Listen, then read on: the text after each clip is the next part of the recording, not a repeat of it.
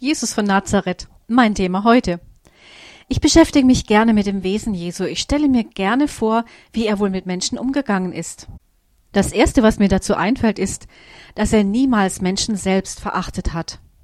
Er begegnete allen mit großer Liebe und großem Verständnis.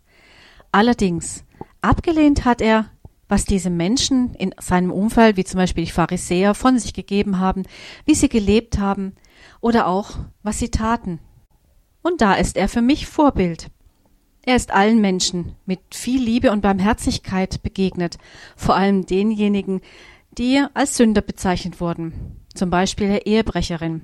Die Ehebrecherin wurde von ihm nicht verurteilt. Ganz im Gegenteil. Denjenigen, die schon die Steine in die Hand genommen hatten, um diese Frau zu steinigen, sagte er, wer unter euch ohne Sünde ist, der werft den ersten Stein. Na, und das bringt mich in die heutige Zeit. Wie gehen wir mit sogenannten Sündern um? Wer sind überhaupt Sünder nach unserer Auffassung? Ich denke oft an den Umgang mit Homosexuellen. Sicherlich, es ist ein heiß umkämpftes und umstrittenes Thema. Nur, wer sind wir, dass wir einen Stein werfen dürften? Oft vergessen wir zu schnell den eigenen Mist, den wir fabrizieren. Und dabei fällt mir noch ein, Jesus hat extrem davor gewarnt, andere zu richten. Er sagt, richtet nicht, auf dass ihr nicht gerichtet werdet. Und auch wenn mir manches schwerfällt, ich will Menschen mit Jesu Augen anschauen.